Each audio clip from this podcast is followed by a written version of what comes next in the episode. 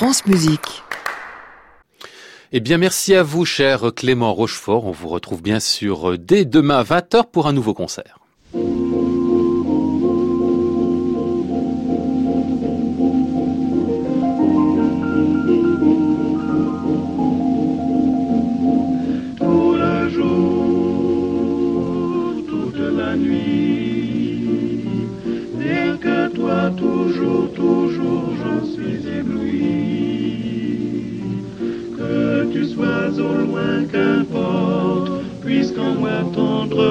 je t'en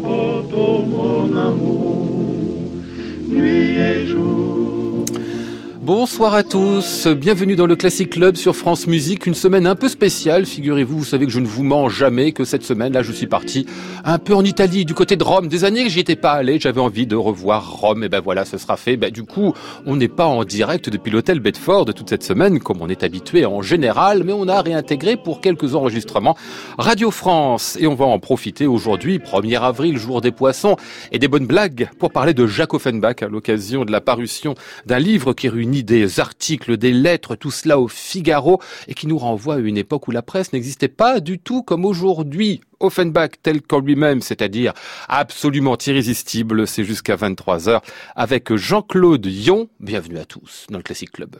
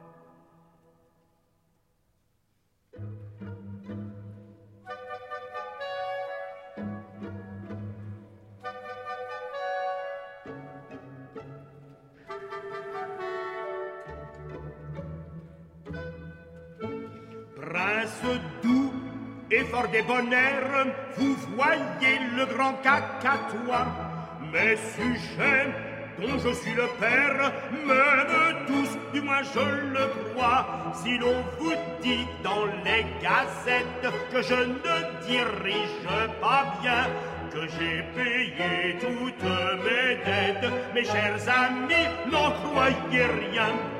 Sur ma parole, c'est un canard le bruit frivole, un traquenard. Sur ma parole, c'est un canard. C'est un canard, c'est un canard, c'est un canard.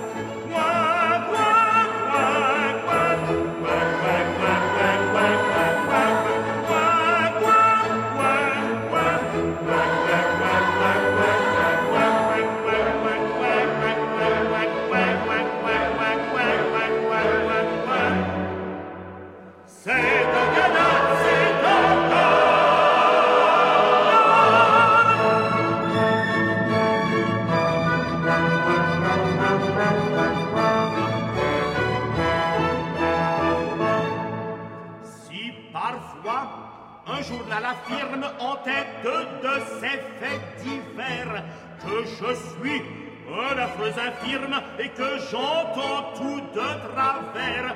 Si l'on dit que je perds la tête et ma fortune au domino, que je suis quelquefois pompette, ne croyez pas à ce propos. Sur ma parole, c'est un canard, un bruit frivole, un traquenard, sur ma parole, c'est un canard. C'est un canard, c'est un canard, c'est un canard.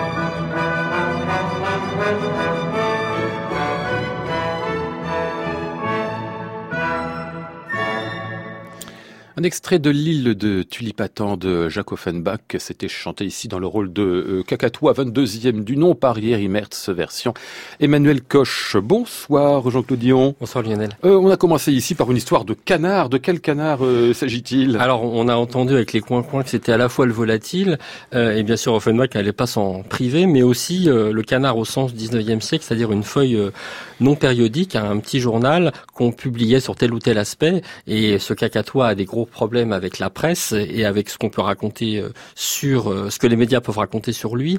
Et effectivement, Offenbach, lui, au contraire, savait utiliser la presse et savait s'en servir. C'est un peu ce que montre le livre. Alors, ce livre, justement, on en a déjà parlé dans cette émission. Alexandre Dradvicki était venu nous en dire deux mots et puis en sortant de l'émission m'avait dit, mais il faut absolument que tu fasses venir Jean-Claude Dion parce que c'est lui qui a préfacé tout ça et qui connaît euh, Jacques Offenbach comme son ombre. Faut dire que vous avez écrit la biographie sur Offenbach chez Gallimard. C'était en 2000 déjà. Oui, Rappeliez-vous tout à l'heure. 20 ans après, comme chez Dumas. Ah ouais.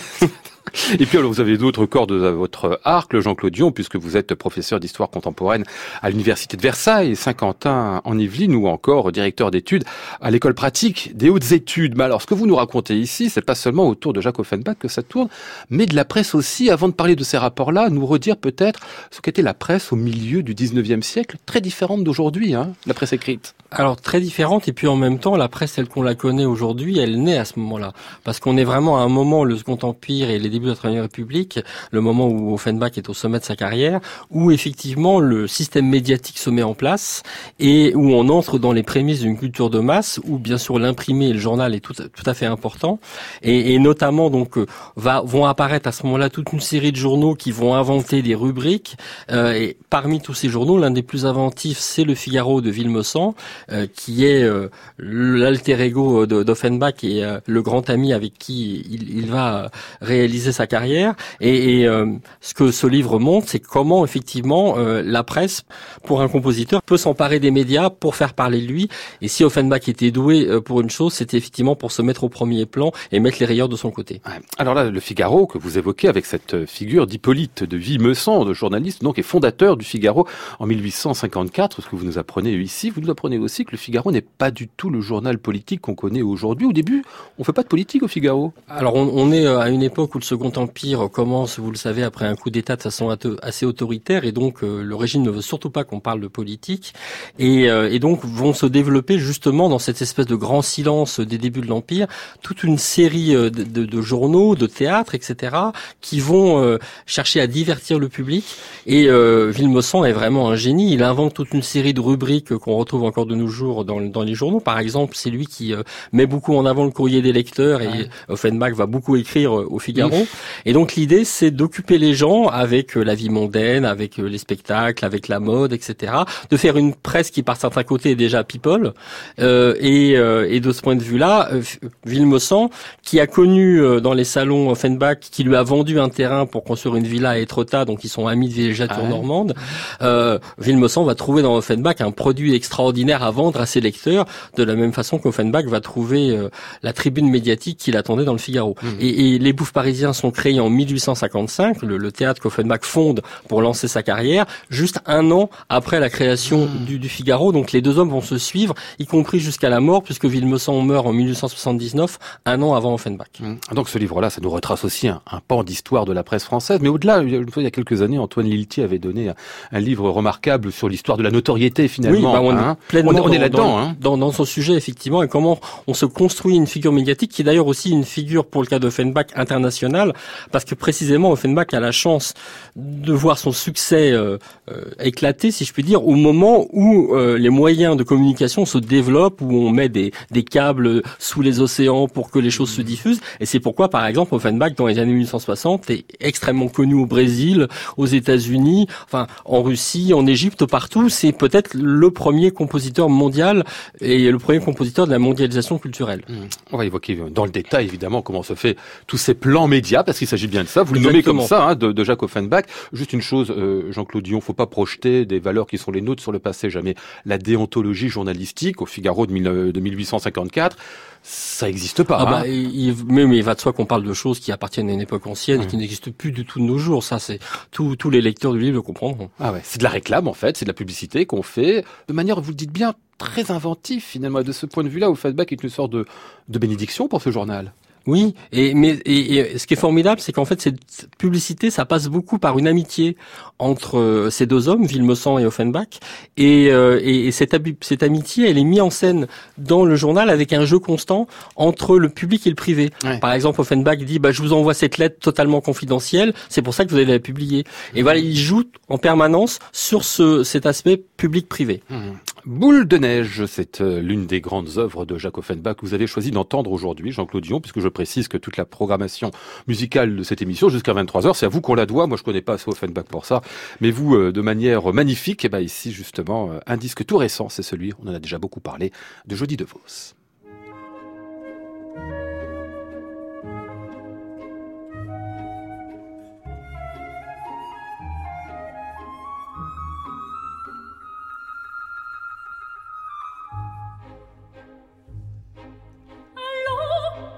Beau compagnon,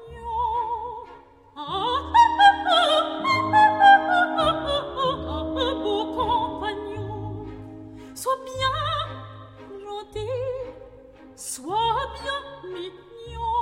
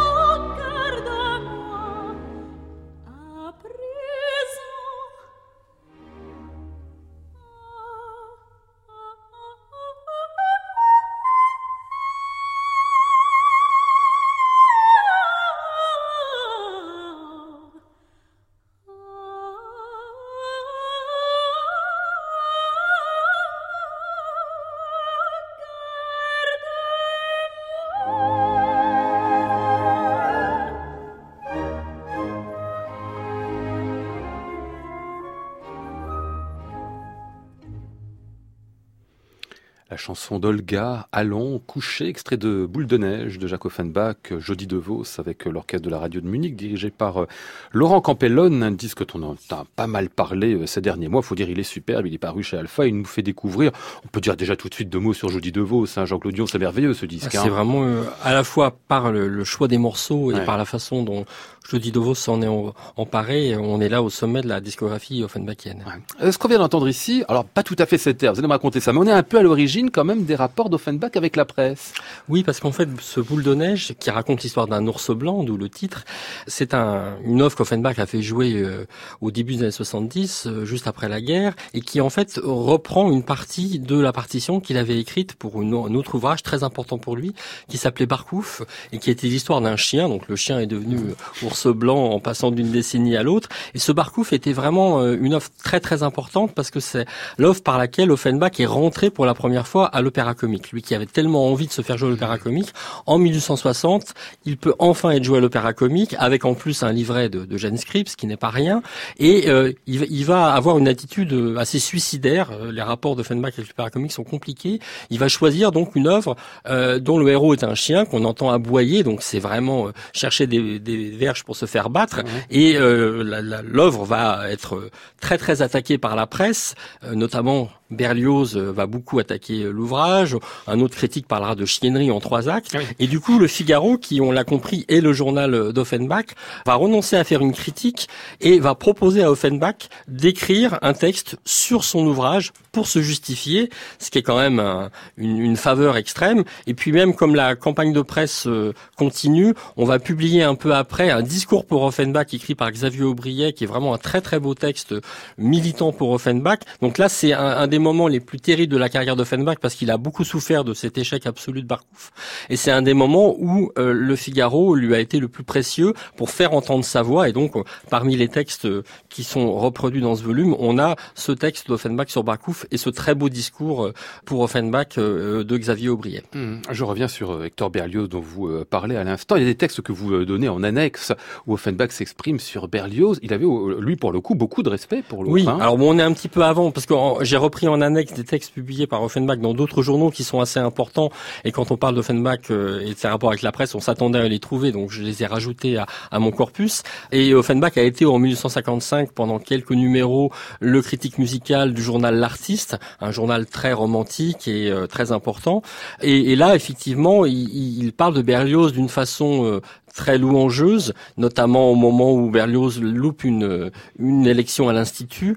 Il faut bien dire que Berlioz n'a pas vraiment rendu la monnaie de sa pièce à Offenbach et ensuite a été extrêmement méchant avec lui. Classic Club, Lionel Esparza, France Musique. Nous parlons avec euh, Jean-Claude Dion de ce Monsieur Offenbach nous écrit un recueil de textes, lettres au Figaro pour l'essentiel de Jacques Offenbach, réunis par vous, euh, Jean-Claude, et qui sont parus donc chez euh, Actes Sud, avec le Palazzetto Bruzane, bien évidemment, qui est de la partie. Alors, il faut préciser que sont les textes en question. C'est difficile à dire parce que il y a bien, comme vous le suggériez tout à l'heure, des lettres de Jacques Offenbach, mais il y a aussi des avis, il y a presque des, fausses critiques faites par lui sur son œuvre, il y a de la publicité, enfin, Alors, un hardi mélange. Hein. C'est un hardi mélange. J'ai cherché dans l'introduction à justifier mes, mes choix. Il y a 110 textes et donc 7 textes en annexe. Ce qui m'a guidé, c'est vraiment de faire entendre la voix d'Offenbach.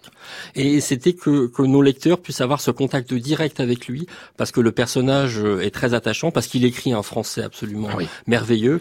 Hein, comme Sol, peut-être euh, un non francophone qui tombe amoureux de la langue euh, peut se mettre à pratiquer cette langue. et donc voilà, ce qui a guidé mon, mon choix, c'était de faire entendre la voix d'Offenbach, donc à travers, vous l'avez dit, les lettres qu'il écrit, mais aussi par exemple à travers les toasts qu'il peut porter pour la centième d'un ouvrage, à travers les comptes rendus de ses fêtes complètement délirantes qu'il fait chez lui. Je rappelle qu'Offenbach avait créé une compagnie d'assurance mutuelle contre l'ennui.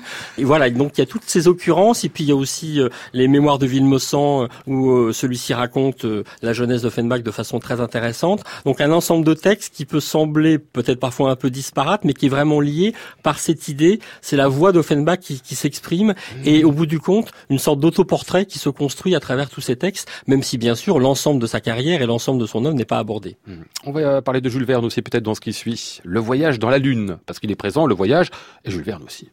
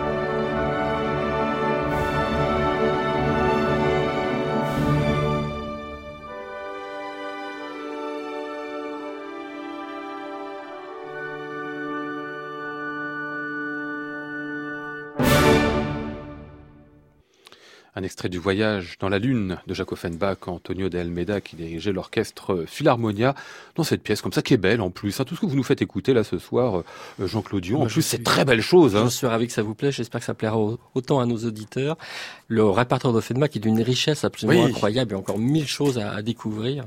Euh, là en l'occurrence, si on était dans la Lune, c'est à la fois parce qu'effectivement, euh, un petit clin d'œil à Jules Verne qui a commencé sa carrière en étant auteur dramatique avant d'être romancier. Ah et qui a écrit des livrets pour les bouffes parisiens dirigés par Offenbach. Ah oui, donc ils sont bien connus les deux. Donc ils sont bien connus. Ah, Après, les relations ont été un peu plus compliquées parce que notamment euh, Jules Verne a été assez mécontent que Offenbach s'inspire de ses romans pour faire ce voyage dans la lune sans vraiment lui en parler. Ils ont retravaillé d'ailleurs ensemble pour un Dr Ox que vous connaissez peut-être et qui a été remonté il y a quelques années par les Brigands. Il y a un très beau DVD de ce spectacle.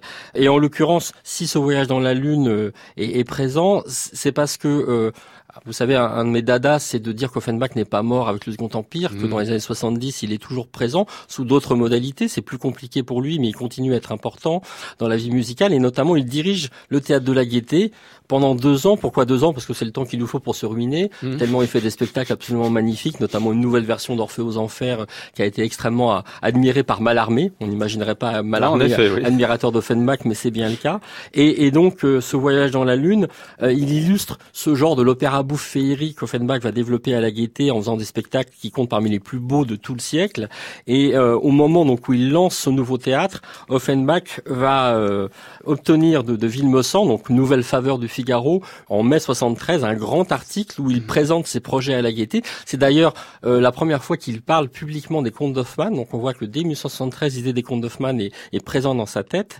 Et donc cet article, il est passionnant. C'est sans doute le, premier, la première interview de musiciens dans la presse française, parce que le genre de l'interview ben, euh, n'apparaît qu'au cours du 19e siècle, ça n'existait pas auparavant.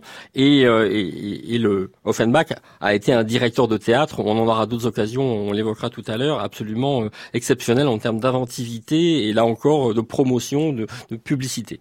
Vous nous parlez tout à l'heure du personnage Jacques Offenbach tel qu'il apparaît ici, parfois de manière un peu intime et puis de la manière dont il nous raconte aussi les choses. Mais on, se demande toujours si c'est du lard ou du cochon, si c'est vrai, s'il invente. Cet épisode de la valse de Zimmer qui est quand même très très émouvant où il nous raconte comment finalement euh, il existe ce Zimmer? Racontez-moi ça. Jean Alors je ne sais pas s'il existe, hein, mais, je, mais je pense que d'une certaine façon, euh, et là c'est un peu bizarre de dire ça quand on est historien agrégé d'histoire, euh, c'est la vérité n'est pas l'élément principal dans cette affaire. Parce qu'en fait, cette euh, valse de Zimmer, c'est un, à la fois un texte et une valse. C'est un cas très particulier puisque lorsque le Figaro va publier euh, le texte que j'ai repris, il publie aussi la partition de la valse qu'on trouvera d'ailleurs dans l'ouvrage. Et de la même façon, quand les éditions euh, Eugèle avaient publié cette valse, euh, ils avaient publié aussi le texte qui accompagnait la valse. Donc vraiment, texte et musique sont absolument indissociables.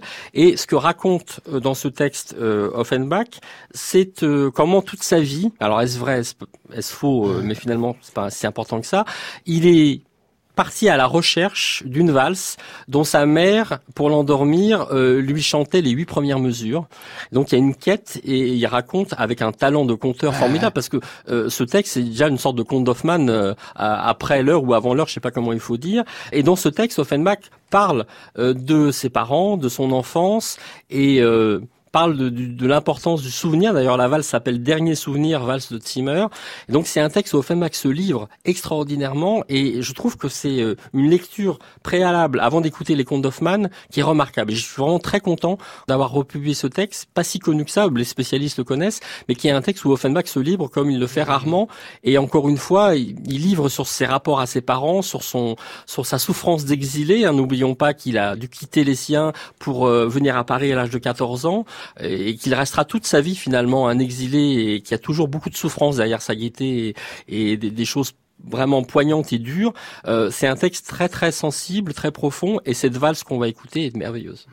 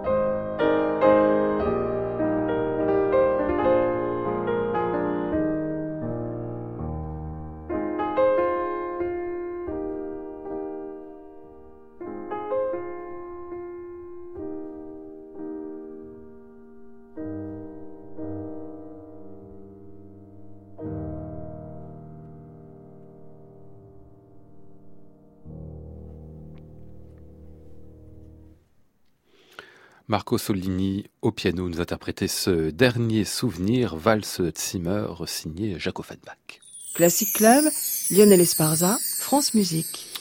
Monsieur Offenbach nous écrit, je vous rappelle que nous parlons euh, de ce livre, ses lettres euh, au Figaro et autres textes très nombreux de Jacques Offenbach qui paraissent donc chez Actes Sud. Tout ça présenté, préfacé par euh, le spécialiste du genre Jean-Claude Dion. Alors on découvre plein de trucs là-dedans. Il y a parfois je me suis posé la question non seulement si c'était vrai ou si c'était faux, mais de qui étaient les textes d'Offenbach ou de quelqu'un d'autre. J'en ai un sous les yeux qui est absolument passionnant. L'Assemblée des variétés, c'est une séance extraordinaire des membres de la Société des auteurs et compositeurs dramatiques, donc Société des auteurs dont dépendait Jacques Offenbach, avec lesquels il a eu beaucoup, beaucoup de problèmes. Et le Figaro de l'époque, donc, reprend le compte-rendu, bah, très réel, hein, mais parfois un peu au second degré quand même, de cette séance extraordinaire. Qu'est-ce qui se passe à cette occasion, Jean-Claude? Alors Offenbach, toute sa vie, a eu des rapports très compliqués avec la SACD, donc Société des auteurs et compositeurs dramatiques, qui avait été fondée euh, en 1829 par Scribe, euh, qu'on a évoqué tout à l'heure, puisque c'était le librettiste de, de Barcouf. Et euh, cette société donc luttait contre les directeurs pour imposer le droit d'auteur, sauf qu'Offenbach, euh, quand il fonde les Bouffes parisiens et quand il reprend la direction de la Gaîté euh, en 1873, lui, il prend la direction d'un théâtre pour faire jouer sa musique. Et ça, c'est très mal vu par la Société des auteurs, parce qu'effectivement, elle considère que les auteurs, euh, les directeurs auteurs, ils monopolisent leur scène, et donc les rapports sont compliqués. Et dans le livre aussi, euh, il y a une série de, de, de lettres euh, écrites entre Offenbach et Saint-Georges, le président de la société à un moment, un très grand librettiste, qui montre que toute, pendant toute cette période, enfin toute sa carrière plus exactement, euh, ça a été compliqué entre la SACD et Offenbach. Alors cette assemblée, elle est faite donc avant le moment où Offenbach prend la direction de la Gaîté pour savoir si la société va accepter ou non mmh. euh, Offenbach de reprendre la direction d'un théâtre avec le risque de se faire en permanence jouer lui-même plutôt que les autres compositeurs. Et euh, cette assemblée, elle est très amusante parce que déjà on entend Offenbach je rappelle que vraiment ce qui a guidé mon choix dans les articles, c'était toujours de pouvoir entendre la voix d'Offenbach. Et donc on l'entend, il est très malade, il est porté par ses amis, il a la goutte, il fait un petit discours, mais on entend aussi la biche, par exemple, euh, euh prendre parti sur ces questions. Alexandre et, euh, Dumas. On voit Alexandre Dumas fils, donc on, on voit défiler tout le, le Gotha ah, théâtral avec effectivement, puisqu'on est dans le Figaro et qu'il faut raconter ça de façon amusante, puisque le journal a toujours ce petit côté boulevardier, mondain, euh, quelqu'un qui a pris la plume et qui effectivement, comme vous releviez, euh, écrit les choses sous un tour plaisant, euh, mais finalement Offenbach a quand même pu prendre la direction de la gaieté et, y monter les spectacles magnifiques qu'on évoquait tout à l'heure. Mmh. Vous avez évoqué cette date déjà tout à l'heure, Jean-Claude Dion, 1870, qui est une cassure, on s'en rend bien compte, mais de manière très discrète à travers certains des écrits ici, la guerre entre la France et l'Allemagne, Offenbach étant évidemment allemand, arrivé en France, vous le disiez, à 14 ans, juif de surcroît, se trouve finalement pendant quelques mois au cœur des débats et au cœur des problèmes entre la France et l'Allemagne. Ah, c'est une période terrible pour lui. D'ailleurs, euh, le Figaro publie, et je l'ai repris en août euh, 1870, au début de la guerre, une très belle lettre euh, qu'il écrit pour dire euh, Je suis français, je dois tout à la France, euh, et en même temps, jamais je ne n'attaquerai mon pays ouais. d'origine, j'y ai ma famille. C'est très équilibré en voilà, fait, ce. C'est hein. magnifique, et, et malheureusement, ça, c'est le prélude à des attaques terribles euh, qu'Ovenbach va subir à la fois en France et en Allemagne, mais en France notamment, on va vraiment faire peser sur lui la responsabilité de la défaite. Ça semble incroyable maintenant quand on, l'imagine, mais il y a vraiment des articles qui racontent qu'avec par exemple la grande duchesse de Gerolstein qui a ridiculisé l'armée, on a amolli la race française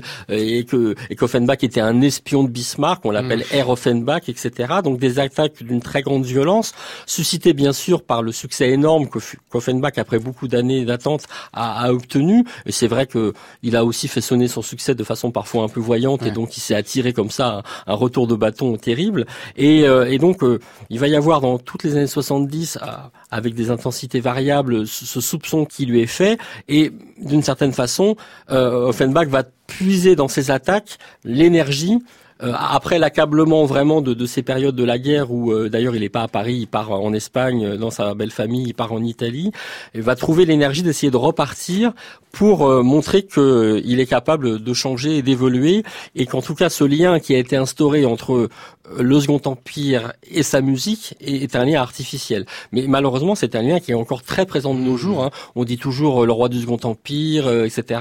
Et euh, quand on regarde les choses, effectivement, euh, Napoléon III n'appréciait pas spécialement Offenbach, ne l'a pas vraiment utilisé, mais on comprend bien comment, au début de la Troisième République, c'était très pratique d'attaquer le Second Empire à travers Offenbach et d'attaquer Offenbach à travers le Second Empire.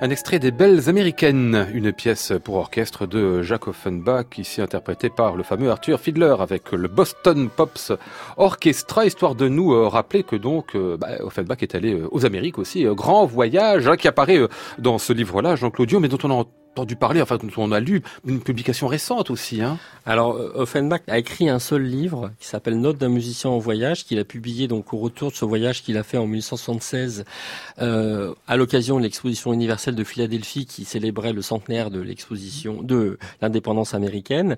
Et euh, ce voyage, il l'a fait avant tout pour des raisons financières parce qu'il s'était complètement ruiné à la gaieté. Il avait pris sur lui-même l'ensemble des dettes et donc il a pu, grâce à, à, ce voyage où il était payé 1000 dollars par concert, il a pu, ce qui lui a attiré vraiment la, la considération des Américains, il a pu effectivement rembourser ses dettes. Mais en même temps, ce voyage est passionnant parce qu'il a découvert cette société américaine. Il y a eu une histoire d'amour, un coup de foudre réciproque entre les Américains et Offenbach, et euh, il apprécie beaucoup de choses aux États-Unis, le confort, la modernité, la liberté. En même temps, il voit aussi euh, toutes les euh, tous les, les, travers de la société américaine. Donc son livre est vraiment, il a un regard d'anthropologue assez formidable mmh.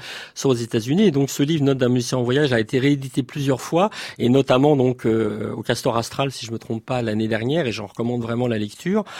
dans dans mon propre ouvrage, il était évident que le Figaro ne pouvait pas passer à côté de cette tournée d'Offenbach aux États-Unis, et, et, donc euh, on a un certain nombre d'articles qui reprennent des extraits euh, des notes d'un musicien en voyage ou des articles d'un journaliste américain qui était avec euh, Offenbach à New York pendant son séjour. Donc le voyage est présent, et ce qu'on vient d'entendre, c'est une des valses qui, les belles américaines qu'Offenbach a écrit en hommage à ce, à, au peuple américain lors, lors de ce voyage. J'ajoute un dernier élément, c'est que pendant ce voyage, et on, on le voit dans les notes d'un musicien en voyage, il a visité les salles de rédaction américaines parce que là aussi la presse euh, américaine était en avance sur la presse européenne et donc il s'est passionné aussi pour les mmh. médias américains. Donc on voit vraiment quand Offenbach utilise les médias et parle de journalisme, il en parle en professionnel, en quelqu'un qui a fréquenté les salles de rédaction et qui, lorsqu'il voyage, euh, il était très ami avec le fondateur du euh, New York Herald. Donc, il, il y a ce lien profond avec le monde de la presse. Vous êtes en train de nous dire qu'Offenbach, mais on l'a compris depuis le début de cette émission, c'est un homme de médias ah, aussi. Hein. Ah, non seulement un producteur, un musicien, ah un compositeur. C'est un homme complet et effectivement, euh, de nos jours, je pense qu'il serait, il aurait bien sûr Twitter, Facebook, sa propre sa propre chaîne sur YouTube, etc. Donc euh, ça, je j'en doute pas. Il a une capacité à faire parler de lui euh, par tous les moyens. Ah Et ça, euh, très jeune d'ailleurs, il le cherche aussi. vous nous racontez ça dans la préface de ce livre. Il cherche aussi à se faire connaître dès le début. Il a conscience qu'il suffit pas d'écrire de la musique. Si on veut que ce soit joué, si on veut que c'est du succès, il faut aussi organiser quelque chose autour. Il se constituait même un, personnage, un personnage. bien sûr. Et d'ailleurs, le premier Offenbach, c'est le virtuose du violoncelle, hein, celui qu'on surnommait le liste du violoncelle, et c'est un Offenbach très différent de celui qu'on connaît parce qu'il a des cheveux long, il n'a pas encore le, monocle et les favoris. Mm. Il est c'est un clone de Paganini ou effectivement euh, de, de Liszt, euh, le virtuose des virtuoses. Et donc, euh, alors qu'il a 17 ans, qu'il est arrivé à Paris. D'ailleurs, il arrive à Paris au moment où se fondent les grands journaux musicaux. Donc, il est vraiment dans ce mouvement général de, de l'époque. il va publier un introfilet pour dire j'ai perdu un mouchoir sur lequel j'avais griffonné quelques exemplaires, quelques mesures d'une valse. la personne peut la ramener au journal. Je lui dédicacerai la valse, etc. Donc voilà, tout de suite, il a ce génie, cette capacité à se faire parler de lui, et il va se constituer aussi euh, un visage, un caricaturé à l'envie par, et on connaît tous la tête d'Offenbach avec ses, son monocle, mm. avec son lorgnon, pardon, ses favoris. Euh, il va garder, je pense, son accent allemand finalement en partie parce que ça lui donne aussi une personnalité. Sans doute qu'il aurait pu se mettre à parler sans accent. Mais voilà, il a constitué quand, quand on lit son français, on se dit qu'en effet. Exactement. Mais, il se constitue son personnage mmh. et dès le début et euh, avec un, brio absolu. Mmh. Il est très attachant quand même. Il y a une anecdote. Alors je sais plus si c'est lui qui la raconte. Non, ça doit être quelqu'un d'autre. Ah oui, c'est peut-être dans les textes nécrologiques de la fin. Quelqu'un qui raconte euh, qu'un jour, je sais pas, il avait euh, quelqu'un, un mendiant en face de lui, c'est ça. Et il n'avait pas d'argent dans ses poches. Au Offenbach, il griffonne justement quelques lignes de musique en signant Offenbach, il dit, parce qu'il a quand même un certain âge, il est très connu, ben, va vendre ça et ça compensera. Oui, il, y a ce côté aussi très généreux, effectivement, parce que il faut bien comprendre, euh, même si le livre, bien sûr, euh, parle du moment où il est au, firmament euh, des médias connus, que c'est quelqu'un qui a galéré pendant une vingtaine d'années mmh. avant que c'est d'abord et qu'il est resté toute sa vie ce petit immigrant qui arrive, qui débarque, une sorte de Rastignac qui veut conquérir Paris. Il va conquérir Paris et ce que je trouve fascinant, c'est qu'il devient le summum de l'esprit français, que c'est ce petit juif allemand qui devient je le répète, le représentant de l'esprit français. Je pense que c'est assez intéressant de le redire aussi dans notre contexte Mhm. actuel. Euh, c'est quelque chose qui n'est pas neutre euh, en ce premier semestre 2019.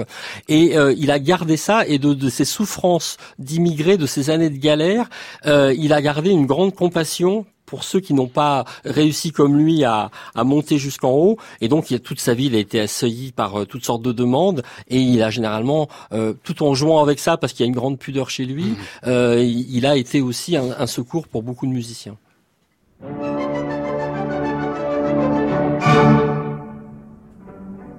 séduire Alcmène la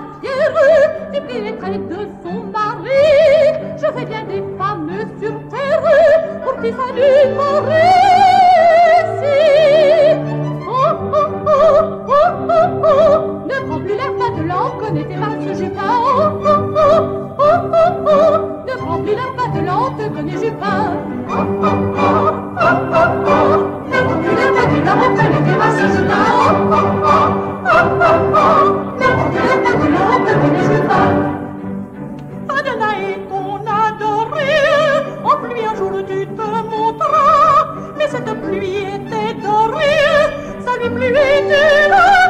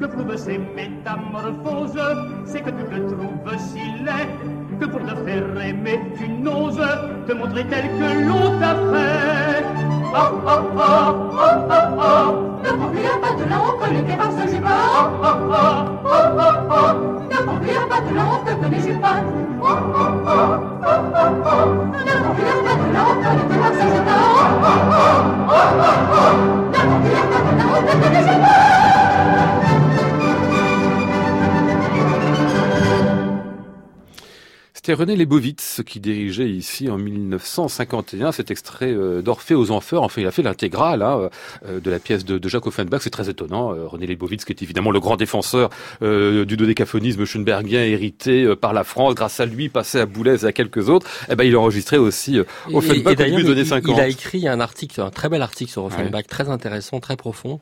Donc, il connaissait cette musique merveilleusement. C'est un des grands chefs Offenbachiens. Ah mais c'est un grand chef tout court en plus. Oui, René Lebovitz, oui, on découvre aujourd'hui euh, tardivement, euh, c'est Son immense talent, Oui, ouais. absolument. Euh, Orphée aux Enfers, le rondeau des métamorphoses qu'on avait là, euh, Orphée aux Enfers créé en 1858. Et pourquoi vous avez choisi qu'on l'écoute ici, Jean-Claude Dion C'est parce qu'en fait, à l'origine de la création, Orphée connaît très très très peu de succès, ça marche pas du tout. Et alors, chose très étonnante, Jacques Offenbach se dit, bah, pour le faire marcher, Orphée, il faut créer un scandale. Comment il fait ça? Alors effectivement, Orphée est quelque chose, euh, de, une œuvre fondamentale et très importante dans le parcours d'Offenbach, puisque quand il fonde les Bouffes parisiens en 1855, il a droit, on est encore dans ce qu'on appelle le système du privilège, il a droit simplement à trois puis quatre personnages. Alors il va essayer de grappiller, il va rajouter un, un autre personnage dans Croquefer, même il n'a pas droit à un cinquième personnage. Alors il fait un, ce qu'il appelle un chevalier incomplet qui vient de la Palestine, auquel on a coupé la langue, qui a, et donc du coup il négocie avec le pouvoir. En gros, c'est quatre personnages et demi plutôt que cinq, etc. Après il a droit au chœur et donc il fait ce magnifique chœur d'introduction dans Mesdames de la Halle, euh, qui est vraiment une merveille et qui montre aussi sa volonté vraiment de s'inscrire dans l'histoire euh, du théâtre français, dans l'histoire parisienne aussi. Et, euh, et donc en, en, 1858, il obtient enfin la possibilité de faire un ouvrage en plusieurs actes. Alors euh, très finement, il, va faire Orphée aux Enfers, Opéra Bouffon en deux actes et quatre tableaux pour pas donner l'impression qu'il est passé tout de suite à quatre actes, mais en fait c'est un ouvrage en quatre mmh. actes. Donc il financièrement et puis aussi artistiquement, il a misé toute sa carrière sur cette sur cet ouvrage qui est fondamental pour la suite de sa carrière et celle de, des bouffes parisiens. Et il se trouve que l'ouvrage, lorsqu'il est créé le 21 octobre 1958, a du mal à trouver son public au départ. On était habitué aux bouffes parisiens à des petites pièces en un acte. Là, c'est quatre actes, beaucoup de moyens, euh, et donc l'ouvrage peine à, à, son départ. Et euh, comme vous l'avez dit, Offenbach sent que le seul moyen euh, pour sauver la pièce, c'est de faire le buzz, de, de créer et il va trouver euh, un partenaire involontaire en la personne de Jules Janin, qu'on a peut-être un peu oublié, mais qui était euh, un très grand critique, euh, le critique du journal des débats, le critique dramatique, qui avait donc un poste très important, qui finira à l'Académie française. Et Janin avait un petit peu critiqué, au nom de la défense de la mythologie et, des lettres et, des humanités, avait, des, avait un peu critiqué Orpha aux Enfers, mais vraiment presque rien. Voilà. Et, et Offenbach va se jeter là-dessus, va agiter le, le chiffon rouge et Janin va répondre comme un imbécile qu'il est, et on a une série d'articles d'Offenbach ou de son librettiste Hector Crémieux, qui a co-signé avec Ludovic Alevi euh, le livret d'Orphée aux Enfers, très très amusant, où euh, par exemple, je prends un exemple, euh, Offenbach écrit euh, à, Janin en, utilisant à la fois le français et l'allemand. Euh, je vous dis juste trois lignes.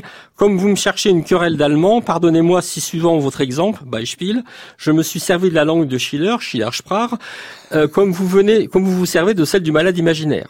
Les envieux prétendent que vous ne comprenez pas toujours votre latin, ihr Latein. J'ai pensé que cela vous serait indifférent, gleichgültig, de ne pas comprendre davantage mon allemand, mein Deutsch. Voilà, tout, tout l'article est comme ça. Et effectivement, cette polémique, j'ai pu le constater en regardant de près. Euh, justement euh, sur les registres de la SACD euh, les, les, recettes des bouffes parisiens, cette polémique va vraiment faire démarrer l'ouvrage. Et donc là, Offenbach va pleinement réussir.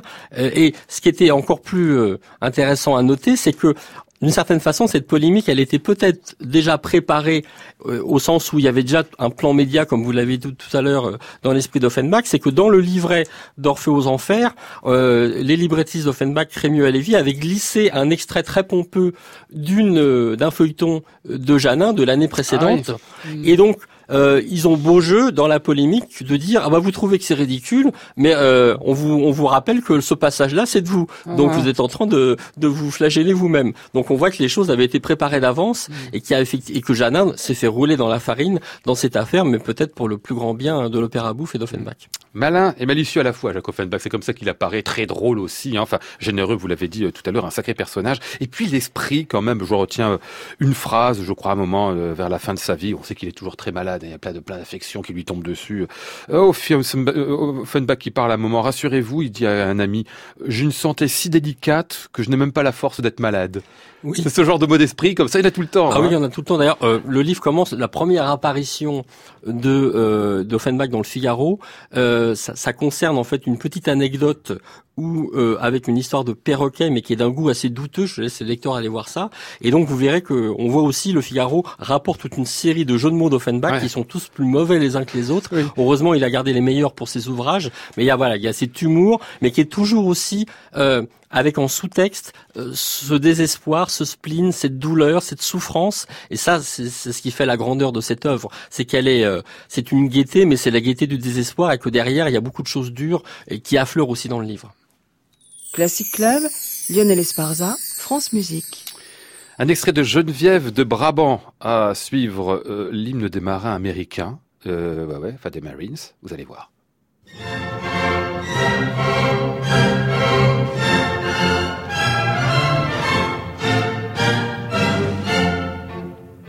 Protégez le repos des villes. Courir suis au mauvais garçon. Ne parlez qu'à des imbéciles. En voir de toutes les façons. Un peu de calme après vous charme. C'est assez calme ici, sergent. Oh, qu'il est beau, oh, qu'il est beau d'être homme d'armes, d'être homme d'armes, mais que c'est un sort exigeant. Oh, qu'il est beau, oh, qu'il est beau d'être homme d'armes, d'être homme d'armes, mais c'est un sort exigeant.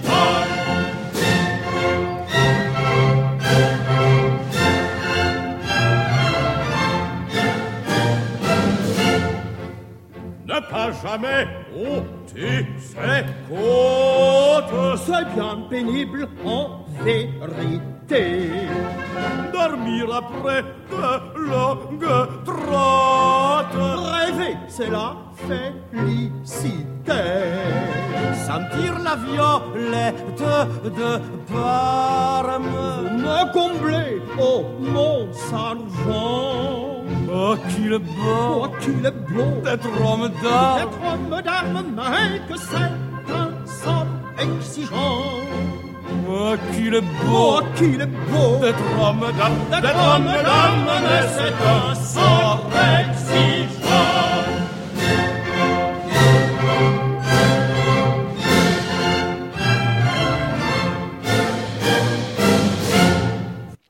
Version de Marcel Cariven, 1956, pour ces couplets des deux hommes d'armes, extrait de Geneviève de Brabant, de Jacques Offenbach. Qu'est-ce que vous me disiez tout à l'heure?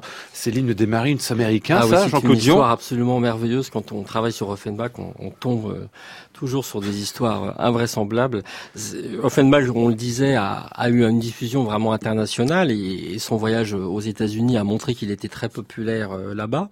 Et donc, ce, cette... Euh, Off, Geneviève de Brabant, a, a, été joué et connu aussi aux États-Unis.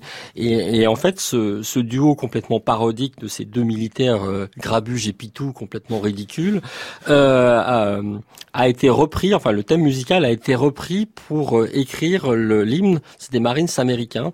Euh, et effectivement, je pense que nos auditeurs ont peut-être reconnu. Euh, ils avaient le sentiment peut-être de connaître ce, ce, ce, morceau. Et moi, ça m'a toujours beaucoup fait rire d'imaginer que pendant tout le XXe siècle et encore de nos jours, les armées américaines ont débarqué les Marines euh, en, en, jouant de l'Offenbach et, et, en ayant et sans, donc, le savoir. Ce, sans le savoir ce côté parodique et oui, effectivement euh, qu'on a dans, dans, ces couplets militaires. Parce qu'il rigole pas quand il le chante aujourd'hui, évidemment. Alors ah non, non, non, non, effectivement. Là, pour le tout, c'est pas Grabuge et Pitou. Hein, donc, euh, ou alors peut-être que quand c'est euh, la présidence Trump, mais ça, c'est encore autre chose. encore une autre histoire. On va pas se lancer dans ce vaste débat du côté Offenbachien. Ah mais il l'aurait aimé Trump, il l'aurait mis dans un, dans un ah, oui, oui, bah, il y est déjà en fait. Hein. Ah oui. Euh, enfin, je veux dire, dans, vous prenez Ménélas, vous prenez effectivement ouais. toute une série de personnages. Le général Boom, on a déjà euh, le président Trump, euh, malheureusement. C'est quoi l'histoire des typographes qui tournent autour de Geneviève de Brabant qu'on vient d'entendre? C'est qu'à un moment, enfin un jour, il décide d'offrir en fait une représentation aux typographes parisiens. Ça montre effectivement cette intelligence et cette connaissance du monde de la presse qu'on évoquait déjà qu'à Offenbach. C'est que euh, lorsqu'il est directeur donc du théâtre de la Gaîté, à la fin de sa direction, il a l'idée géniale euh, d'offrir une euh, représentation en matinée. D'ailleurs, il est un des premiers au théâtre de la Gaîté à organiser des matinées, puisque on ne faisait pas de matinée avant les années 1870. C'est une nouveauté. Pour nous, ça nous semble assez euh, banal, mais c'est Offenbach avec d'autres directeurs qui a imposé ça. Et donc, il a l'idée d'offrir aux typographes de Paris une matinée gratuite. Donc, les typographes vont venir l'après-midi à assister à cette représentation de Geneviève de Brabant. Et euh, et, naturellement, les typographes sont enchantés. Je reproduis dans, dans le livre même le sonnet que on a écrit pour remercier la femme d'Offenbach mmh. à cette occasion. Et voilà, ça c'est typiquement d'Offenbach parce qu'effectivement, quand on soigne ses rapports avec la presse, on pense aux journalistes et euh, on fait tout pour être pour se retrouver devant un micro de France Musique, par exemple, et dans des émissions qui comptent comme celle-ci. Mais euh, mais voilà, Offenbach aussi, il pensait à, à, à aux typographes, à ceux qui derrière composaient les morceaux, en disant, bah en plus c'est formidable parce que euh, si jamais un, un, journaliste me fait une mauvaise critique derrière le typographe, après ce que je offert, il n'aura jamais envie de la mettre en, en page et n'osera pas. Il va rectifier. Il va rectifier, voilà. Ouais. Donc euh, ça, c'est très Offenbach, hein, je trouve, comme mm. comme attitude. Il y a quelques reproductions très précises de, de quelques textes bien choisis, dont celui vous me parliez tout à l'heure où Offenbach donc annonce la compagnie d'assurance mutuelle contre l'ennui, un grand spectacle qui arrive. Ces grands spectacles devaient être absolument fabuleux. Ce qu'il faisait tout simplement euh, chez lui pour inviter des amis, où il y avait à la fois Georges Bizet, il y avait Léo Delibes et plein d'autres gens. Et puis il, il, il fait, le, il fait la liste dans le Figaro de tous les gens qui étaient là. Ah oui, oui, c'est extraordinaire parce qu'effectivement, il n'y a pas de différence, je pense, et c'est aussi ce que montre ce, cet ouvrage. Il n'y a pas de différence entre euh, Offenbach euh, et ses œuvres et cet humour qu'il a sur scène et ce qu'il est dans la vie. Mmh. Effectivement, il, il, est le même. Et, et le fait de reproduire, y compris avec les particularités typographiques, qui font parfois penser à des collèges sur, des collages pardon surréalistes avant l'heure, euh, de reproduire ça dans le c'était repris dans le Figaro et on repris dans le livre, ça montre effectivement cette euh, cette imagination incroyable. Il a organisé notamment chez lui une parodie de, de du Trouvert qui s'appelle l'enfant Trouvert, ah euh, qu'on retrouve là, et, et avec une parodie de Verdi euh, précise. En voilà, une hein, parodie de Verdi, et, et, effectivement autour de lui euh, des gens passionnants comme vous les avez cités, comme Bizet, comme Doré, euh, comme bien d'autres, et ce, cette proximité aussi avec les caricaturistes qui écrivaient en même temps, enfin qui dessinaient les maquettes de ces de ces costumes. Donc voilà, une vie absolument incroyable qu'il a usé euh, prématurément, puisqu'effectivement, vous le rappelez, euh, une bonne partie de la fin de sa carrière est faite sous le signe de la maladie, mais un personnage très agaçant sans doute. Je pense que si j'avais été le contemporain d'Offenbach, ah je l'aurais peut-être moins aimé qu'avec 100 ans de distance, mais extraordinairement attachant et, et, qui nous dit des choses très profondes euh, encore pour nous et qui nous aide à vivre, je pense, de nos jours.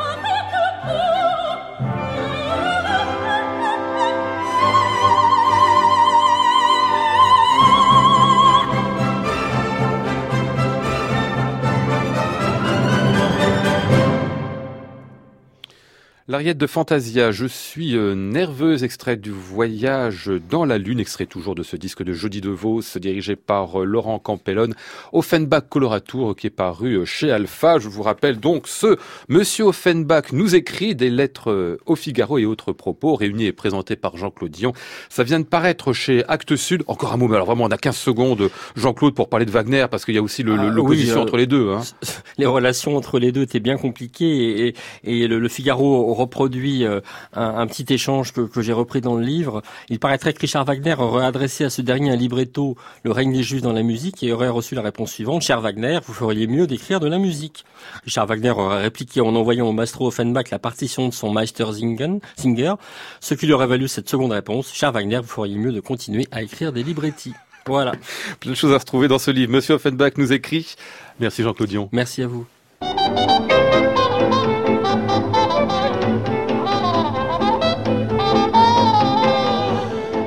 Nous étions aujourd'hui avec euh, Flora Sternadel, Maud Nourri, Antoine Courtin et Xavier Atto. Voici le ciel peuplé de ces moutons blancs, voici la mer troublée, spectacle troublant. Je vous retrouve demain mardi, nous ne serons toujours pas à l'hôtel Bedford, ne venez surtout pas nous retrouver, mais en revanche ce qui est certain, c'est que vous entendrez André Tubeuf. J'entends la ville qui me dit bonsoir, et moi sur le quai de la gare, je dis de mon mieux des mots d'adieu.